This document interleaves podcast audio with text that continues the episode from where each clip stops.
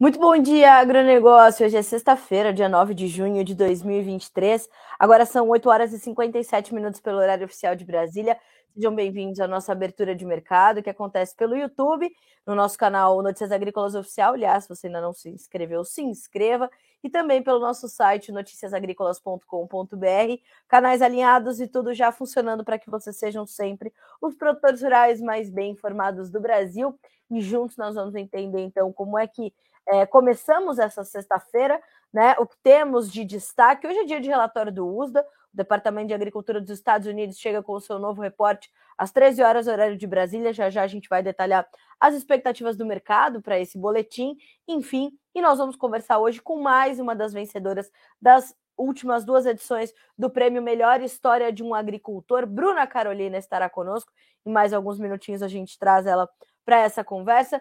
Enquanto isso, a gente te lembra que o Bom Dia Agronegócio tem o apoio da Cochupé, a maior cooperativa de cafeicultores do mundo. Tem também o apoio de Letícia Guimarães, que garante ali a nossa interatividade pelos bastidores. Então, se você está participando, está nos ouvindo, nos assistindo, vá mandando aqui no chat, do ladinho aqui da nossa conversa, as suas perguntas, as suas dúvidas, críticas, sugestões sobre quais mercados você precisa saber mais, clima, enfim, o que você precisa saber, a gente vai tentando te responder por aqui ao longo dessa edição. Se a gente não conseguir te responder agora, a gente já vai é, levando a sua dúvida para os especialistas e trazendo as suas respostas na sequência, tá bem? Ó, uh, vamos começar com os preços, né? Ontem foi feriado aqui no Brasil, feriado de Corpus Christi. As bolsas funcionaram normalmente e hoje dão sequência aos seus, uh, aos seus negócios, né? Aos seus. Uh, ao, ao avanço dos preços. Vamos checar então e a gente vai começar com a Bolsa de Chicago, onde os preços dos grãos sobem à espera dos, dos novos números do USDA. O milho que estava subindo um pouquinho agora passou a cair, mas soja tem 13 dólares e 69 centos por bushel no contrato uh, julho, perdão, eu ia dizer mais, julho, uh, meio por cento de alta. O milho, 6 dólares e 8, também no julho, com 0,3% de queda. O trigo sobe 0,9% para 6 dólares e 30 centos por bushel.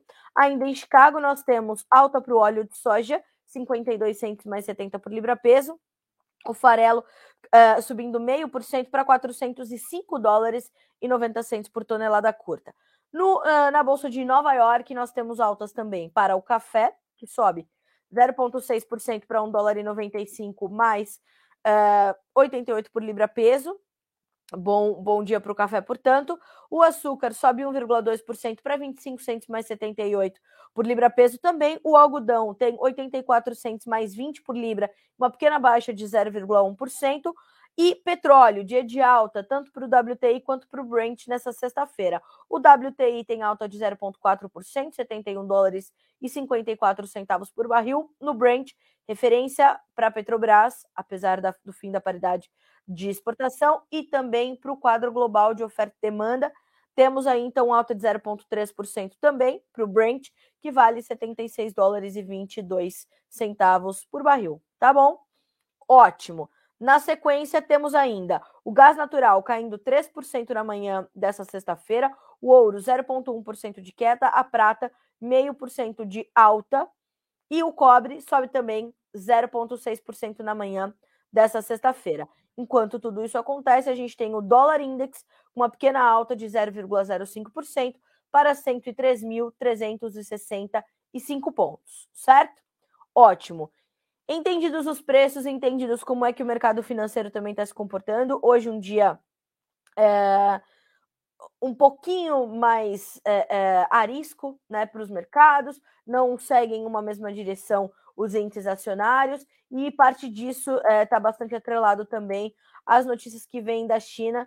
Por lá, o mercado acionário subiu após o otimismo compensar alguns dados fracos de inflação né? E a deflação ao produtor da China ganhou força em maio à medida em que a demanda diminuiu. Perceba, os preços nos portões das fábricas na China caíram em maio. Acho que meu editor está querendo falar comigo. Não? Não tá.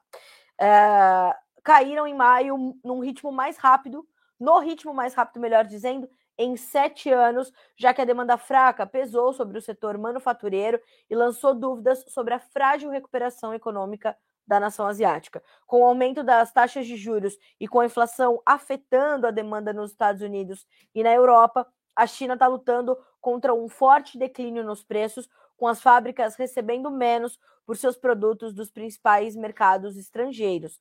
O índice de preços ao produtor de maio caiu pelo oitavo mês consecutivo a uma taxa de 4,6%, segundo informou a Agência Nacional de Estatísticas da China nesta sexta-feira. Esse foi o declínio mais rápido desde fevereiro de 2016 e maior do que a expectativa de queda de 4,3% em uma pesquisa da Reuters. Assim, abre aspas para Ziu Zhang, economista-chefe da Pinpoint Asset Man Man Management, em uma nota divulgada hoje sobre esses dados. O risco de deflação ainda pesa sobre a economia da China.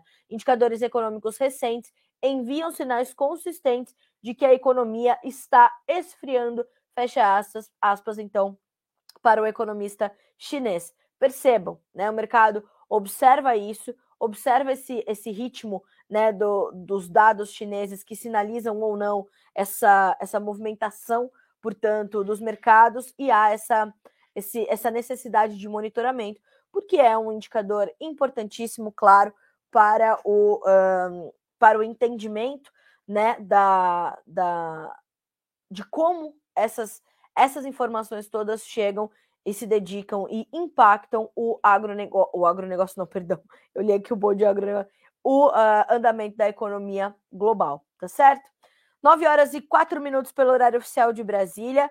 Entendemos, portanto, como é que os mercados estão se comportando, o que a gente pode esperar para esse finalzinho de semana.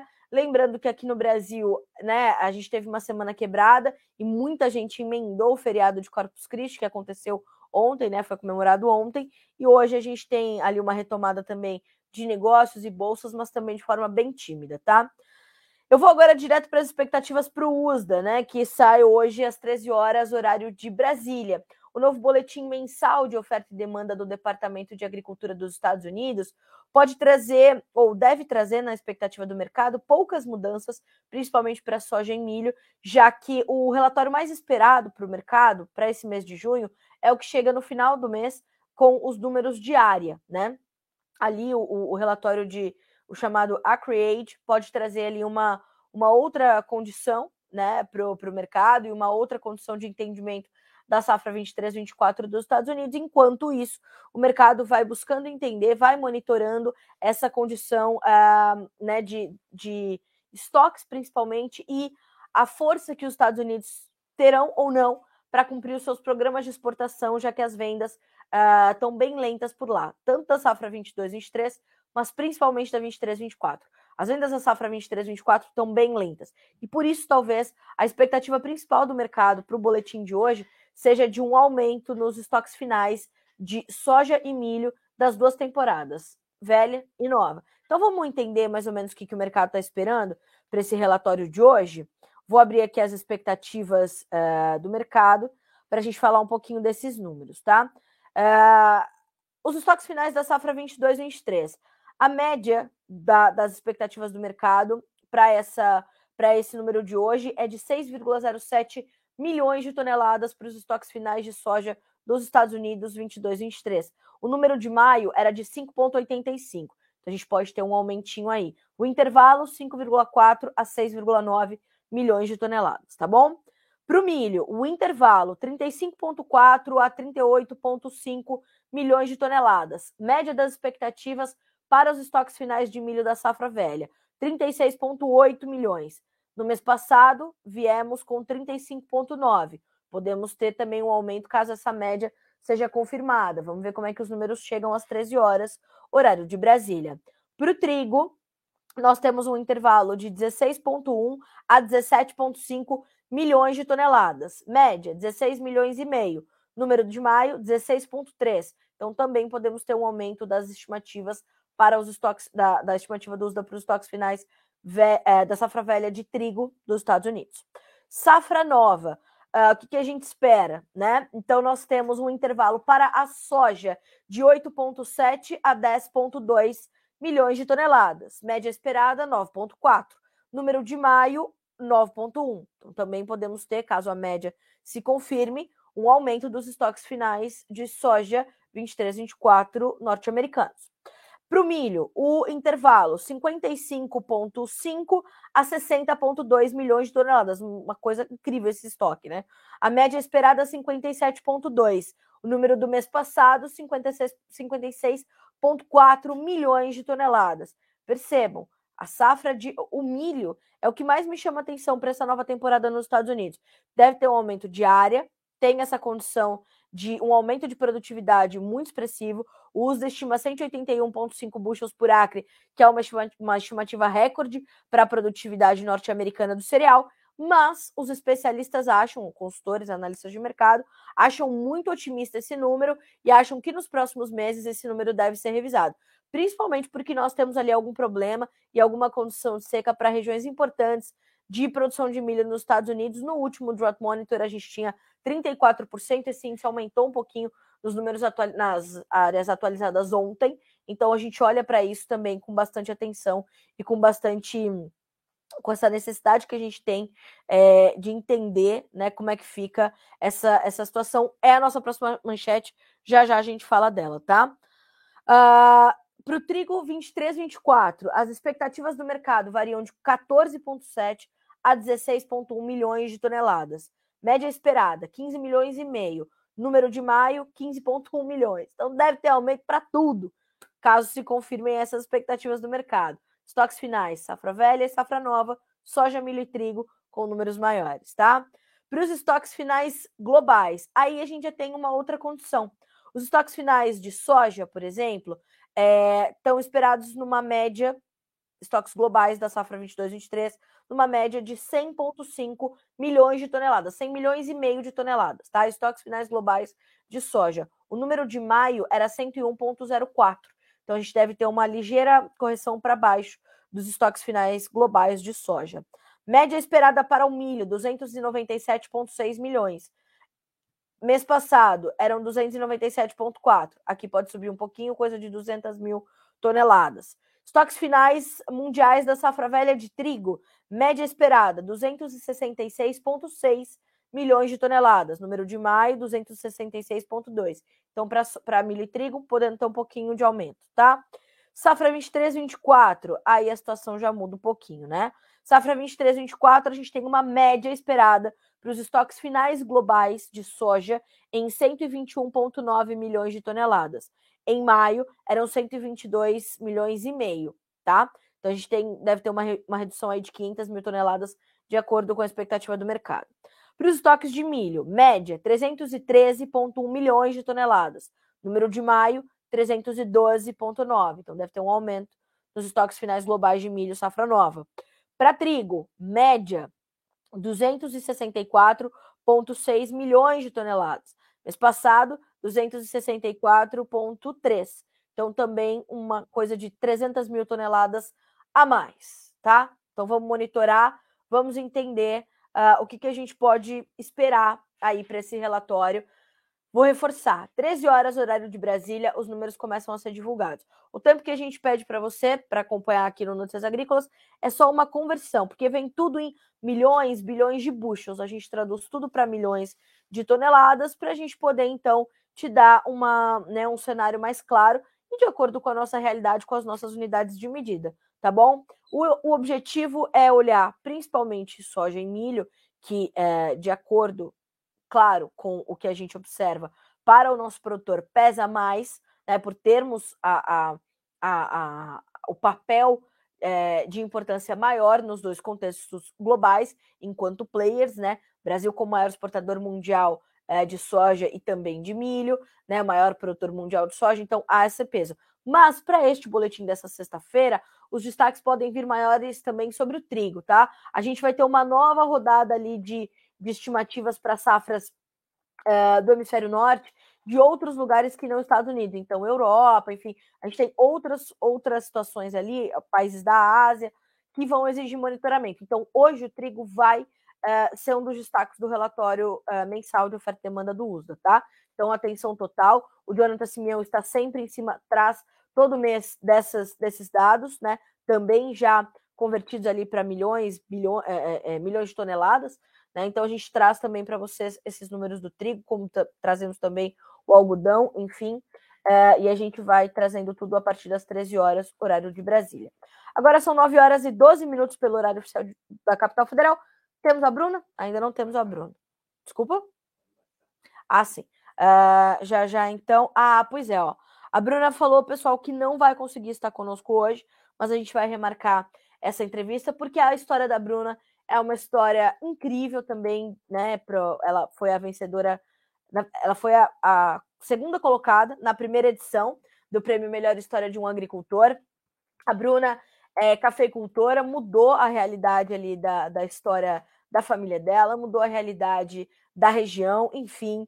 É, a história da Bruna é uma história incrível. A gente vai remarcar essa entrevista e traz aqui para você conhecer, continuar conhecendo os destaques do Prêmio Melhor História de um Agricultor e, claro, né, usar isso como incentivo para você mandar a sua história para nós. Então, você está aí nos acompanhando? Não se esqueça. Até o dia 30 de junho você pode mandar a sua história. É muito simples de fazer isso. É gravar um vídeo com o celular na horizontal de até dois minutos, garantindo qualidade boa de imagem e de som, tá bom? Uh, vai mandar para a gente pelo WhatsApp, o, número é 19 99767 0241. Eu vou repetir: 19 99767 0241 aí vai mandar o seu vídeo para nós. Até o dia 7 de julho, a gente vai fazer, do dia 30 de junho, quando você pode nos enviar o seu, a, a sua história. Até o dia 7, a gente vai fazer uma avaliação com uma banca dos jornalistas aqui do Notícias. No dia 7 de julho, a gente anuncia os cinco finalistas e vamos abrir uma votação popular. Na sequência, a gente vai ter até o dia 27 de julho essa votação às 23h59 e aí, no dia 28 de julho, dia em que se comemora o Dia do Agricultor, a gente vai conhecer os três vencedores, tá bom? Pela votação popular. Então, ó, vamos embora com isso.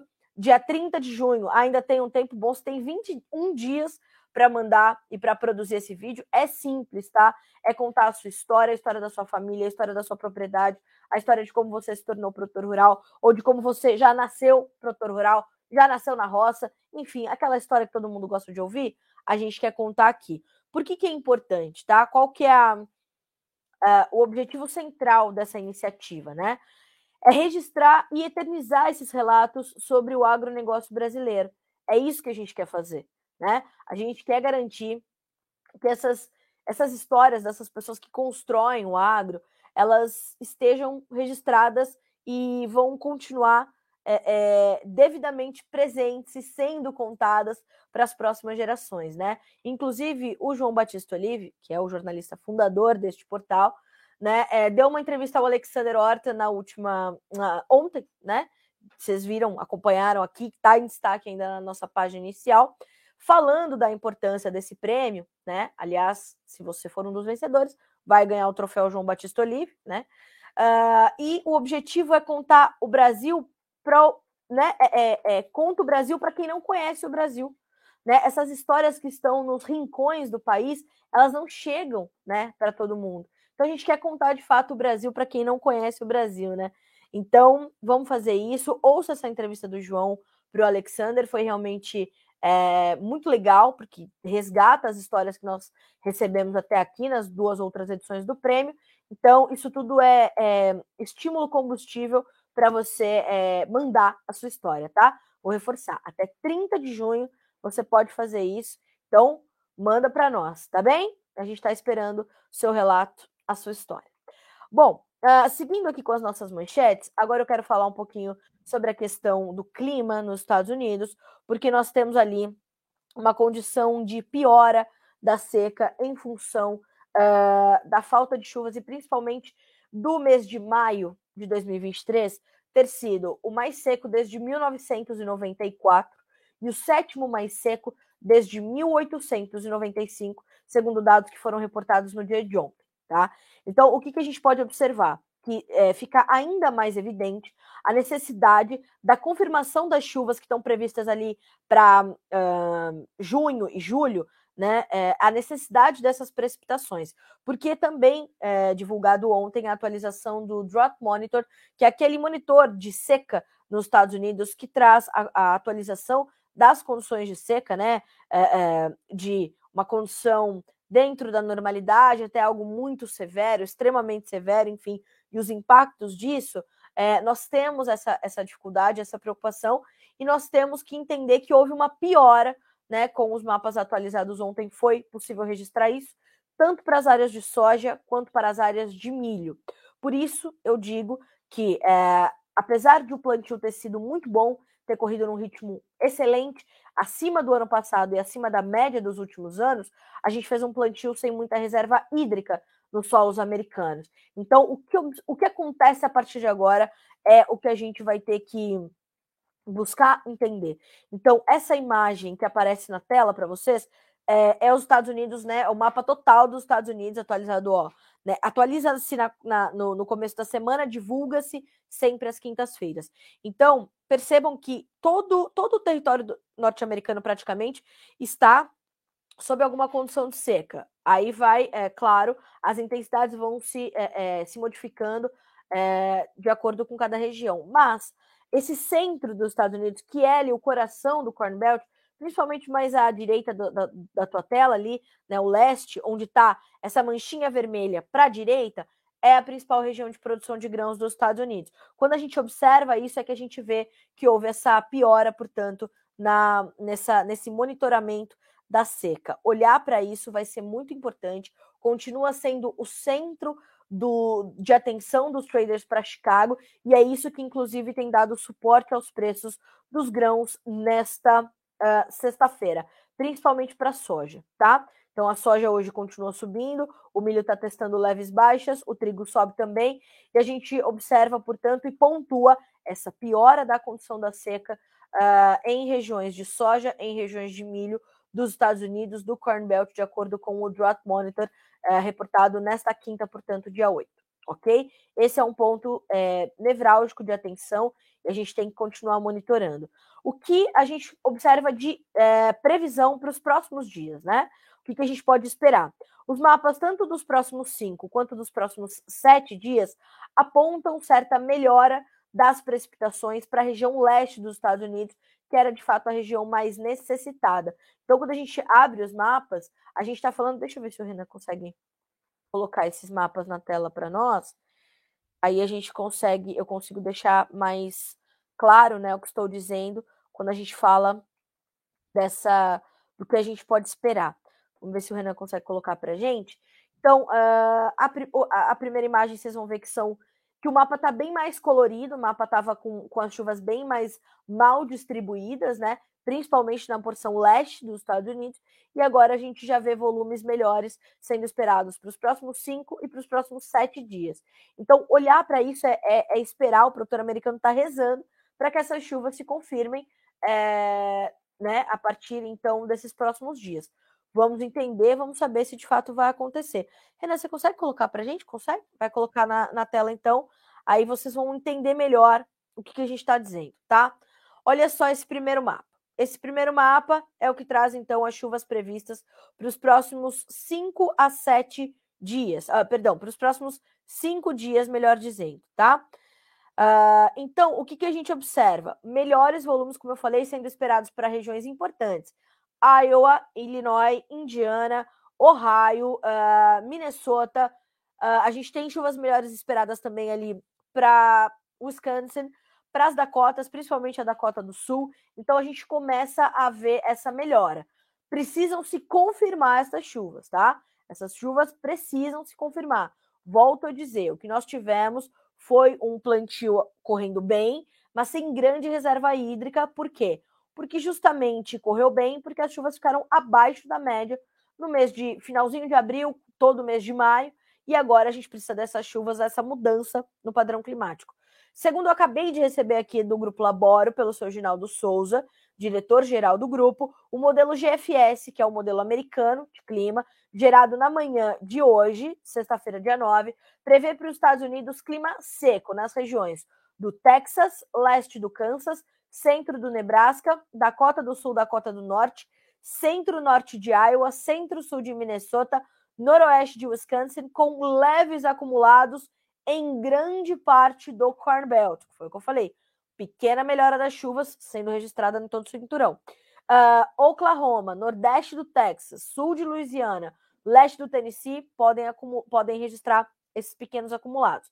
Agora é que vem a notícia um pouquinho melhor para o produtor americano. Acumulados de moderados a fortes são, são previstos no extremo nordeste do Texas, grande parte do Arkansas, Alabama, Mississippi, oeste do Tennessee, leste de Oklahoma, noroeste de Indiana, tá? Então, ao longo do dia, a gente vai disponibilizar esses mapas todos para vocês, com detalhes do que a gente está falando, para que vocês tenham, então, o um entendimento do que a gente pode esperar para os próximos dias. Combinado assim? Então, essas são as informações até esse momento do clima nos Estados Unidos. A gente está acompanhando muito de perto. Me parece que pode ter um probleminha aí, tá? O, probleminha parece que está virando um problemão, mas se a gente tiver a confirmação dessas chuvas, as coisas começam a, a melhorar e a mudar. Então, atenção total, tá? Não dá para desviar o foco do clima nos Estados Unidos. Bom, na sequência, eu vou passar ali pelos preços, né? Para a gente não dizer que não falou das flores. Uh, e a gente vai checar as cotações nesse momento em Chicago para soja. Julho, 13 dólares e 69 centos por bushel, 6 pontos mais 25 de alta. O agosto, 12 dólares e 85, alta de 6 pontos. O setembro, 12 dólares e 6, sobe 4 pontos. O novembro, 11 dólares e 92, 3 pontos mais 25 de alta. A boa notícia de hoje é o setembro recuperando os 12 dólares e 6 e o novembro tentando buscar os 12 de novo. No milho, as baixas variam de 3 pontos e 25 a 4 pontos mais 75. O julho, 6 dólares e 5 o setembro, 5 dólares mais 25, o dezembro, 5 dólares e 29, o março, 5 dólares e 40 cents por bushel. No trigo, ganhos de 2,25 a 5,25, julho, 6 dólares e 28, setembro, 6,41, dezembro, 6 dólares e 58, março, 24, 6 dólares e 70 e 600 por bushel. Temos também o milho na B3 que está caindo, para variar, né? Uh, o julho, R$ 53,31 por saca, 0,3% de queda. O setembro, R$ 57,50, 0,2% de baixa. O novembro, R$ 60,30 por saca. A, a, a, essa é o único, esse é o único contrato com uma pequena alta de 0,08%. Segue a pressão que vem principalmente da safrinha de milho, né, para os produtores brasileiros e para o mercado brasileiro de milho. A gente vai acompanhando e monitorando isso muito de perto. Um outro ponto importante, antes da gente seguir e fechar aqui o comentário sobre os grãos, é claro a escalada da guerra na Ucrânia, desde que foi estourada ali a barragem de Kakovka, né, na Ucrânia, uh, que causou inúmeras inundações, são cenas terríveis, angustiantes, Uh, e a Ucrânia pode perder, segundo também uh, informações aqui que eu recebo do seu Ginaldo, uh, poderia perder vários milhões de toneladas de colheitas por conta das inundações causadas pela destruição da barragem no sul do país, segundo as informações do Ministério da Agricultura da Ucrânia. O Ministério disse ainda que a destruição da represa inundaria dezenas de milhares de hectares de terras agrícolas no sul ucraniano e poderia transformar pelo menos 500 mil hectares de terras sem irrigação em desertos, tá? Então, vamos acompanhar, vamos monitorar. O trigo, inclusive, tem certo suporte nisso também. Essa, é, esse foi uma, uma, um salto né, na, no conflito entre Rússia e Ucrânia. Aí vão se acusando, ah, foi a Rússia, não foi a Ucrânia, foi a própria Ucrânia, foi que para fazer drama. Pelo amor de Deus, minha gente é sério o que está acontecendo e é a segurança alimentar do mundo que está em jogo, fora a perda humanitária que essa guerra, que está em um ano e mais alguns meses, já dura e sem perspectiva de acabar. Alguns especialistas, alguns historiadores, alguns cientistas políticos falam que essa guerra pode durar dezenas de anos. Uma loucura, uma loucura sem tamanho. É a pior é, perda humanitária por guerras desde a Segunda Guerra Mundial. Veja você né? A gente está falando de um ano e de fevereiro para cá, de quatro meses de guerra, tá? Uma loucura total. A gente vai acompanhar e, e continuar trazendo, claro, os desdobramentos para o agronegócio mundial, tá? 9 horas e 26 minutos pelo horário oficial de Brasília. Se você está nos acompanhando, tem dúvidas, ficou dúvida sobre alguma coisa que eu falei, vá mandando por aqui, tá bem? Uh, o Antônio está dizendo que a gente devia mostrar também o clima na Europa e na China. Vamos fazer isso. Vamos trazer essas informações também. A gente sabe que, né, Antônio, ali na, na China, o excesso de chuvas está preocupando bastante também o trigo, vamos trazer essas informações. A Europa tem ali alguns pontos também de atenção, vamos trazer uma matéria mais detalhada para te trazer essas informações, mas a gente pode começar a trazer aqui também no Bom Dia Agro, é, durante esse período de safra na, no hemisfério norte, né? Trazer também essas informações de clima, portanto, para mais países, tá certo? Obrigada pela sua sugestão, já acatamos aqui, vamos trazer essa situação. Ali agora veja você, né? Estou eu aqui fazendo o Bom Dia Agronegócio quando recebo um recado aqui, ó. Bom dia, Carla. Uma bela exposição aos produtores. Parabéns. De quem? Bronildo José Wendt. Sabe quem é o seu Bronildo? É o vencedor da segunda edição do Prêmio Melhor História de um Agricultor. Aí, seu Bronildo, que virou um ícone nessa, nesse, nesse site, né? Porque a gente ficou apegada no seu Bronildo de uma forma. Quando ele, quando ele ganhou, a gente, né? A gente ficou é, é, muito honrado de poder registrar essa história. Seu foi estudar. O sonho da vida do seu era ser engenheiro agrônomo. Ele foi estudar aos 74 anos, foi estagiar na Embrapa. Seu é um exemplo de brasileiro, de cidadão, de, de, de ser humano. Minha gente, vão resgatar a história do seu que foi é, o vencedor da segunda edição, para se inspirar para contar a sua história também. Seu Bronildo, tô aqui emocionada de ter o senhor no Bom Dia Agro conosco, viu? Muito obrigada. Um beijo para sua esposa, que é outra senhora que, olha, que coisa mais fofa. A gente teve o privilégio de ter os cinco finalistas uh, do ano passado no nosso evento de 25 anos do Notícias Agrícolas, né? Então foi presencial a premiação de 2022 e a gente teve então conosco o seu Bronildo, a Ariadna, o Guilherme Lambi, o Lucas e a Ana Paula e o esposo dela ali da Fazenda Três Meninas. Então foram os nossos cinco finalistas. Olha, foram é, fenomenais, né? Estiveram aqui conosco, abrilhantaram o nosso evento. E tô feliz de ter o seu Brunildo aqui. Obrigada, viu, seu Brunildo? Vindo do senhor é uma honra imensa. Bom, vamos seguir por aqui. Agora a gente vai falar um pouquinho sobre o mercado do boi gordo, que a gente acompanha diariamente aqui no Notícias Agrícolas, mas hoje trazendo a perspectiva do CPEA, porque permanece a pressão sobre os preços, os preços seguem enfraquecidos no mercado nacional, e isso está fazendo, inclusive, com que o abate de fêmeas aumente aumente no Brasil.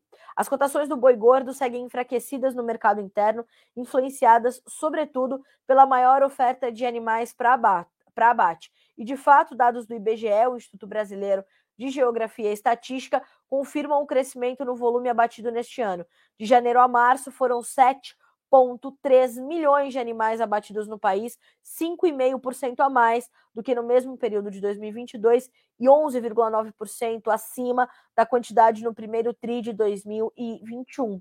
Pesquisadores do CPEA ressaltam que o forte movimento de abate de fêmeas, por conta disso, vem chamando a atenção do setor pecuário nacional. Ainda de acordo com dados do IBGE, no primeiro trimestre de 2023, o abate de fêmeas no Brasil atingiu 3,2 milhões de cabeças, sendo este o maior volume desde 2019. Segundo pesquisadores, esse movimento, que vem sendo verificado nos dois últimos anos, tende a ter impactos ao longo dos anos na cadeia, tanto em relação à maior oferta de carne no mercado atual, como posterior valorização dos animais de reposição, como nós já, como nós já vimos acontecer em ciclos anteriores. Então, atenção a este movimento, Atenção a este alerta que o CPEA traz neste momento sobre o mercado pecuário, que segue com preços pressionados.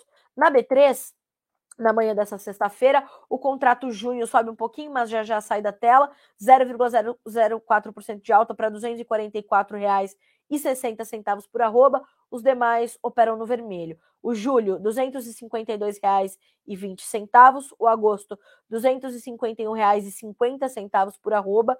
E o setembro, R$ 251,15. O julho perde 0,1%, o agosto 0,4% de queda, o setembro 0,4% de baixa. Então, este é o quadro para o mercado pecuário, mercado de boi gordo futuro na manhã dessa sexta-feira, preços na B3. Bom, falamos de boi, vamos agora para a questão da gripe aviária e te atualizar do que tem acontecido uh, no Brasil até este momento, até esta manhã de 9 de junho de 2023, sexta-feira. Bom, o Brasil já tem então confirmados 30 casos de gripe aviária, todos eles em aves silvestres. São cinco estados que já foram acometidos pela patogenia. Espírito Santo com 20 casos, Rio de Janeiro com 7, Rio Grande do Sul com um caso, São Paulo com um caso, Bahia com um caso, Minas Gerais, onde o caso é de baixa patogenicidade, tem um caso também. Reforço: todos em aves silvestres. E claro que as investigações de casos suspeitos continuam em andamento. Inclusive, ontem, o governo do estado do Espírito Santo proibiu por tempo indeterminado o acesso ao arquipélago de Três Ilhas e as demais ilhas da área de proteção ambiental de Setiba, localizada nos municípios de Guarapari e Vila Velha, que é região metropolitana ali de Vitória. A medida foi adotada em razão dos casos de gripe aviária registrados no estado e abrange no total oito ilhas. Então, quer dizer, é, Espírito Santo, que é o que tem maior número de casos, são 20, uh, já tomou ali mais medidas de prevenção, mais medidas para garantir que as coisas não se espalhem. Então, a gente continua trazendo essa situação. O primeiro caso foi confirmado no dia 15 de maio uh, aqui no Brasil, né? Então, nós vimos fazendo essa linha do tempo, como a Letícia mesmo me pontuou aqui, né? A Letícia está à frente dessa, desse levantamento nosso especialista aqui em proteínas animais. Então, Letícia está fazendo esse trabalho de continuar essa atualização para que você entenda. É importante reforçar também: o status sanitário do Brasil de livre de gripe aviária não mudou, o nosso comércio continua fluindo normalmente, tanto para o exterior quanto internamente, então as nossas exportações seguem é, garantidas, o abastecimento interno da população nacional também, e mais do que isso, é importante reforçar, e você, produtor, precisa reforçar para os seus, seus ciclos, né? É, ali, os seus círculos de amizade, os seus círculos familiares, o quê? Não há risco de contaminação por gripe aviária pelo consumo de carne de frango ou ovos. Isso é sempre importante a gente reforçar também, além dessa questão do status brasileiro. É, e mais do que isso, a BPA e órgãos internacionais têm elogiado a rápida e transparente resposta do Brasil e a, a informação e a divulgação dos casos confirmados. Isso nos traz muita confiança e confiabilidade também por parte dos nossos clientes, o que é a boa notícia em meio a esse aumento do número de casos, confirmando e reforçando todos em aves silvestres. Essas são as informações, então, sobre a gripe aviária. E ainda falando um pouquinho sobre o mercado de frango, os preços estão testando leve recuperação no mercado brasileiro, também de acordo com as informações do CPEA. Os preços da carne de frango vêm se recuperando neste começo de junho, todavia, o movimento de alta dos preços, observado em algumas regiões acompanhadas pela instituição, não está tão intenso. De acordo com os colaboradores consultados pelo CPEA, reajustes positivos nos valores da proteína têm sido dificultados pela oferta elevada do produto no mercado brasileiro. No sul do país, por exemplo, em específico, as cotações vêm recuando devido à oferta mais elevada de carne de frango na região. Aliás, o sul brasileiro é ali a nossa meca da produção de carnes, né? Da produção de carne de frango e de carne suína. Paraná para o frango, Santa Catarina para carne de suína. Temos ali dois, duas potências, né? Na produção de proteínas animais do Brasil. Aliás, hoje tem entrevista às 10 horas, horário de Brasília, com o seu Dilvo Groli, que é presidente da Copavel, para falar dos custos de produção dos granjeiros, que está num momento muito favorável em função da queda nos preços do milho, na queda nos preços da soja e, consequentemente, do farelo de soja. E o seu Dilvo domina essas contas, o seu Dilvo é, tem principalmente o, o entendimento de como os dois mercados correlatos versus o mercado de pecuária uh, bovina vai trazer essa, é, esse andamento do, do, mercado e esse andamento dos custos. Então é completamente relevante a gente trazer o seu Dilvo Groli, que é presidente de uma das maiores cooperativas do Brasil, que é a Copavel, uh, e ali importante player, portanto, né, a Copavel no mercado de proteínas, para a gente entender que momentos são esses, tá bom? Falando em queda nos custos de produção, caíram também, mais uma vez, os, pre... os custos de produção para a produção de leite no Brasil, de acordo com as informações da Embrapa Gado de Leite. Eu tenho falado sobre isso mês a mês, né? E eu venho destacando isso aqui no Bom Dia Agro porque é importante e é, a gente pontuar essa situação, porque pontuamos também momentos onde as margens do pecuarista de leite estava completamente estrangulada, né? Do produtor de leite por conta de custos muito altos e começam a baixar. E pelo segundo mês consecutivo, o custo de produção de leite apresentou uma queda uh, isso é bastante importante. Em maio, o ICP Leite em Brapa foi de menos 0,5%. Nos primeiros cinco meses do ano, o ICP Leite em Brapa registrou uma deflação de 0,7%. A deflação ficou maior para o período de 12 meses. Em maio de 2023, o custo de produção foi menor em 4,1% em relação a maio de 2022. Informações que partem do uh, da Embrapa Gado de Leite. Veja, custo da alimentação e minerais explicam a deflação de custos em maio. O custo do grupo de minerais registrou uma expressiva queda de 3,4%. Esse fenômeno também ocorreu com o grupo concentrado e volumosos, que teve uma queda de 2,9%, resultante de quedas de preços de rações comerciais, grãos e farelos, enquanto o grupo volumosos teve queda de 1%, com a queda nos preços dos fertilizantes e defensivos. O custo de mão de obra não registrou variação no mês.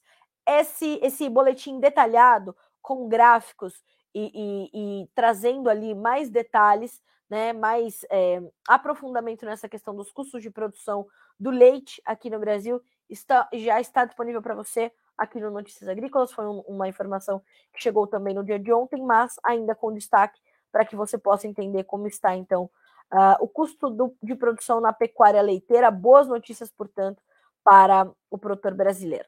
Bom, falamos de leite, não podemos deixar de falar de café. Agora, a notícia para a produção de café, inclusive no Espírito Santo, já não é tão boa assim, porque a, a, a entrevista feita pela Virginia Alves com o Edivaldo Permagnani, uh, presidente da Associação Agricultura Forte do Estado Capixaba, apontou que a quebra pode chegar a 70% na produção de café do estado. Segundo as informações apuradas pela Virgínia, uma ventania que atingiu o Parque Cafeiro no ano passado, associado às baixas temperaturas para a época, já comprometem a, flora, a florada da safra 23 e trazem essa preocupação. Então, uh, vocês me, me, perguntam muito aqui no Bom Dia Agro sobre a, a produção de café no Espírito Santo. A gente está agora com essa possibilidade de termos uma queda de 70% na produção do estado, que ali é a, o maior produtor de conilon do Brasil, né, ou robusto. Uh, e a gente tem então essa preocupação e a gente vai monitorar e entender se esses números se confirmam, tá? Vamos checar se já temos aqui a abertura do mercado de café, já temos, tá? Mas uh, saber ali como é que estão os preços, né? Vamos olhar também o Robusta em Londres, como é que está sendo negociado, vamos lá. Em Londres, o cenário é de ajuste para os preços. Os preços estão subindo hoje para o robusto em Londres. Então, julho, alta de 18 dólares por tonelada. Setembro, 14 dólares a mais. Novembro, 13 dólares por tonelada na alta. E janeiro, 13 dólares também. São preços que variam de 2.570 a 2.780 dólares por tonelada. Bolsa de Londres para o café Conilon, tá? Na bolsa de Nova York, para o Arábica, vamos detalhar aqui as cotações? Vou abrir para a gente checar, tá? Em queda hoje o mercado do Arábica. Julho, 1 dólar e 94 mais 60 por libra, estava subindo, hein? E estava subindo de forma considerável até. Setembro, 1 dólar e 89 mais 75. O dezembro, 1 dólar e 87 mais 50. O março, 1 dólar e 86 mais 75. É o mercado do Arábica na manhã desta desta sexta-feira. Eu estou recebendo aqui uma informação também de Jonathan Simeão, um dos editores do nosso site e é, especialista no mercado sucro energético, nos atualizando sobre os preços do açúcar, mas mais do que isso, sobre os preços do frete. Veja, açúcar, preço do frete do interior de São Paulo para Santos caiu, mas ainda é preciso atenção na safra 23-24 de Skizarnikov, uh, uma das mais importantes consultorias para o mercado sucroenergético do mundo. Em março, o preço do frete do interior de São Paulo até Santos registrou 180 reais por tonelada, 40% de aumento, tá? Contra o mesmo período do ano passado. E a expectativa da trading inglesa, Axar Nicole, é que esse valor possa até dobrar no pico da safra, tá? Então, estamos de olho. Abre aspas para Nicole. Isso não é o que se espera acontecer em uma temporada de safras recordes de grãos e açúcar, né? Disse a analista Ana Zancaner. A temporada já começou em meio a grandes temores com o escoamento da safra de açúcar e de soja uh, neste ano no Brasil, além do milho, já que houve atraso na colheita de grãos.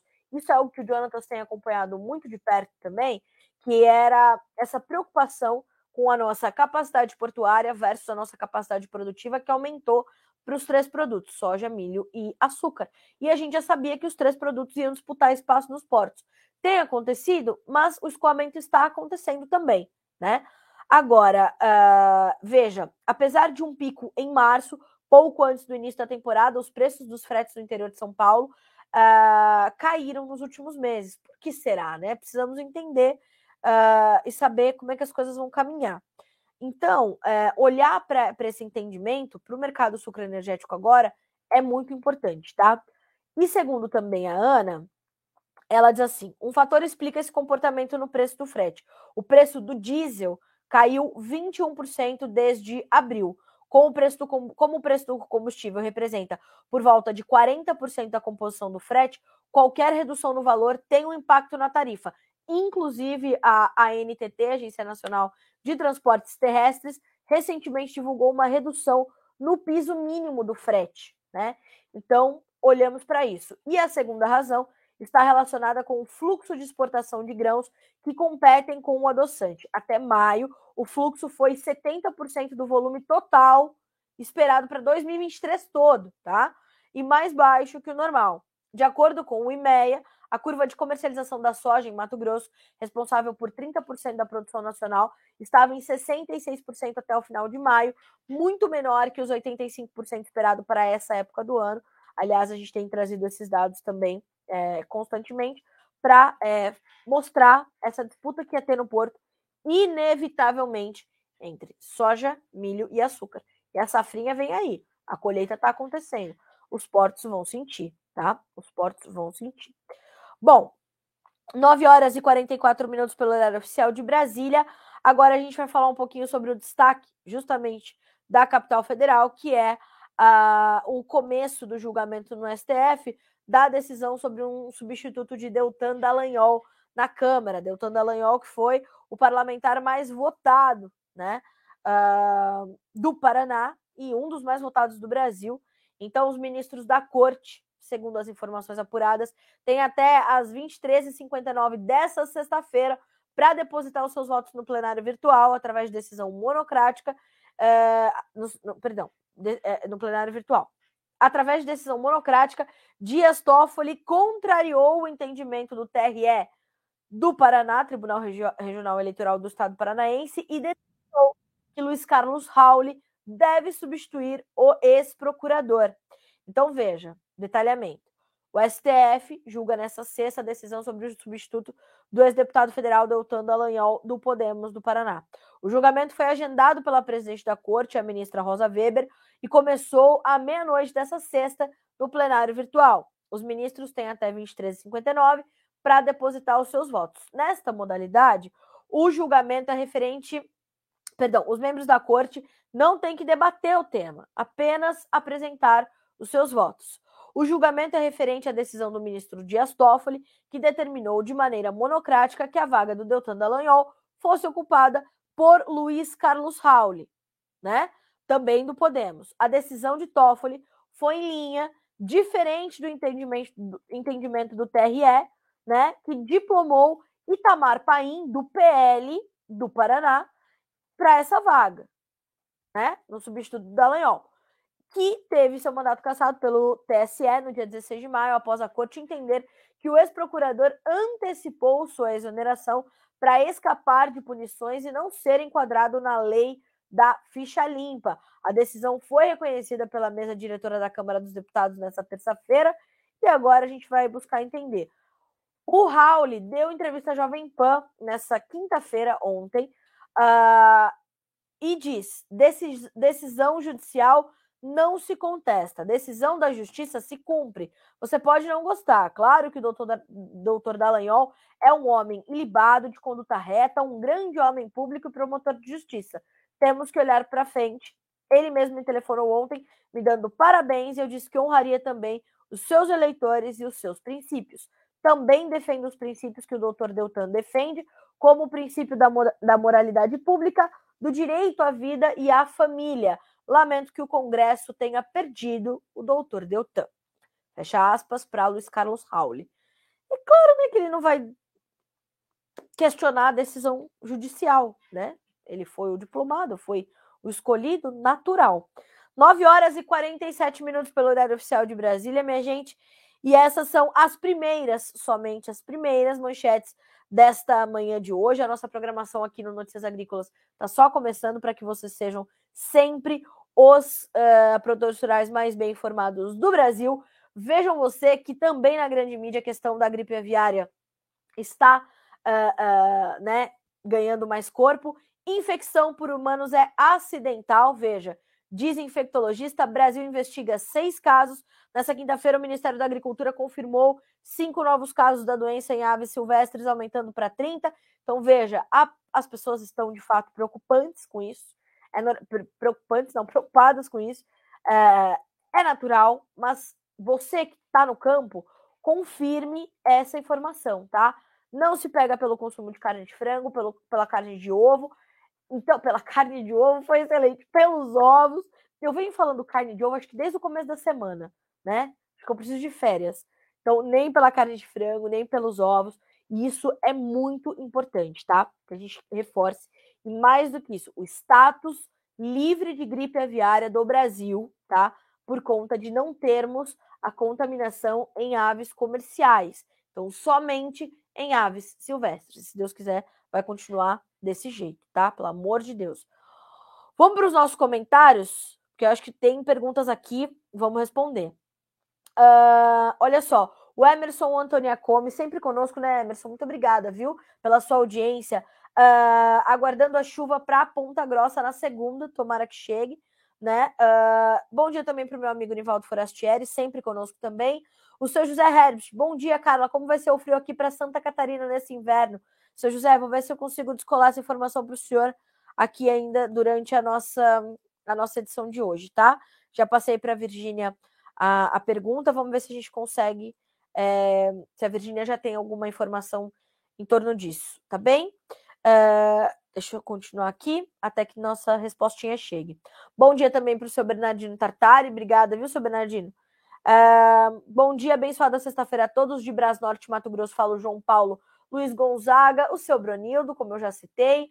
Uh, olha só o recadinho do Alberto Tesmer para você, direto de Palmas, no Tocantins. Seguimos em atenção aos detalhes e cuidados na formação de planejamento de safra e safrinha 23-24, tá? Falamos sobre isso. Na quarta-feira, eu trouxe uma notícia aqui detalhada sobre a, a questão da. Vamos diminuir a área? Não vamos? Vamos manter? Não vamos? Vamos crescer? Não vamos? Vamos de, é, é, colocar mais investimentos na terra? Menos? Como é que vai ficar? Então, temos essas primeiras projeções. A partir começam a sair as primeiras estimativas para a safra 23, 24, área de plantio e tudo mais. Aí a gente vai entendendo como é que o mercado também está absorvendo o comportamento do produtor. As compras de fertilizantes, por exemplo, estão muito atrasadas, muito atrasadas. Então, aliás, ontem é, eu conversei com um colega que faz engenharia agronômica é, e ele falava justamente sobre isso. Ele falava, Carla, na conversa que eu tenho com os produtores, né? Ele está estagiando e está tá umas revendas e tudo mais. Ele falou, conversando com os produtores, eu percebo que eles estão vendendo alguma coisa de soja, mas bem pouco, mas as compras de insumos estão completamente atrasadas. Então, atenção, tá? É, é, atenção aos momentos da sua relação de troca. Isso também é muito importante de você monitorar, tá bem? Uh, quero mandar também um abraço aqui para o Antônio, para o Luiz Carlos, para o Rodrigo Magalhães e respondendo a Daniela Durante. Bom dia, por favor, que horas o USDA será divulgado? Daniela, às 13 horas, horário de Brasília, tá? Então, esse, é o horário do USDA de hoje. Bom dia também para o Danilo Padovani, o Renato Lourenção e o Sr. Norberto Pinese, que sempre estão conosco por aqui. Obrigada mais uma vez pela audiência, pelas informações. Uh, a gente está recebendo aqui as informações também do, do clima. Enquanto isso, a gente checa o andamento do dólar, né? Saber como é que os preços estão se comportando hoje. Os preços né, da moeda americana, R$ 4,91, baixa de 0,4% agora tá? Então, esse é o, o comportamento cambial. Uh, vamos ver, acho que está chegando aqui a resposta do clima. Vamos dar uma olhadinha também nos futuros do algodão, que hoje estavam caindo de forma um pouquinho mais agressiva. Vamos saber se seguem recuando. Agora, operando em campo misto, quase que próximo da estabilidade, tá? O julho tem R$ 84,31 por libra peso sem variação. O outubro, 83 centos mais 63 por libra, com queda de 0,4%. Já o dezembro sobe 0,3% para 81 centos mais 89. O março sobe também 0,2% de alta para 81 centos mais 61 por libra peso. Uh, olha só, Virgínia e a sua agilidade já nos trazem aqui a resposta para Santa Catarina.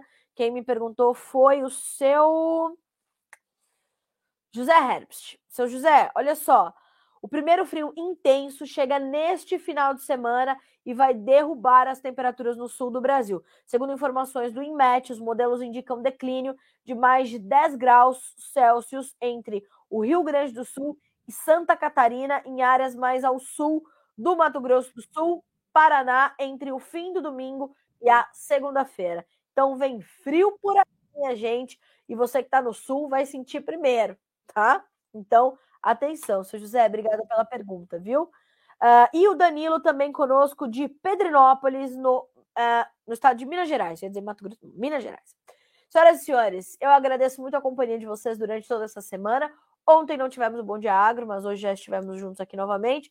Prometido, vou remarcar aqui a entrevista com a Bruna, que não pôde estar conosco hoje, mas a Bruna vai estar conosco no Bom Dia Agro para a gente contar e relembrar a história dela também, a participação no prêmio da primeira edição da Melhor História de um Agricultor e reforço o convite para ti. Mande para nós a tua história, grava um vídeo, é rapidíssimo, dois minutos, tá? Então pede ajuda, né? Pro neto, pro primo, pro, né? Se você não tem muita intimidade, né, com, com essa, essas práticas audiovisuais, pede ajuda, mas manda a sua história, tá? Os prêmios tem celular, tem notebook, tem tablet, né? Tem um monte de coisa legal e tem o troféu João Batista Olive, pelo amor de Deus, já pensou você ter ele na tua estante? O homem que fala com você todo dia, pelo amor de Deus, é coisa boa demais. Então vamos embora com isso, tá? Tô esperando a sua história, eu e todo o time do Notícias Agrícolas, combinado? Então, a gente se vê na segunda-feira. Eu te desejo um excelente final de semana, mas que a sua sexta-feira seja produtiva e de bons negócios. Até mais.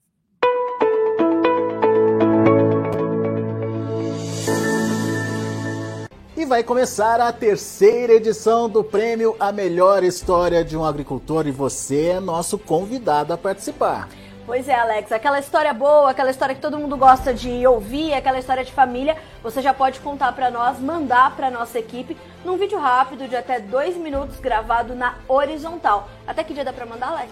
Até dia 30 de junho, envie esse material pra gente e daí você já vai estar tá concorrendo a esse que é um dos principais prêmios do agronegócio brasileiro. É verdade. Esse número que está aqui na sua tela é o número do WhatsApp para onde você vai mandar o vídeo que a gente já está esperando por aqui então, participe!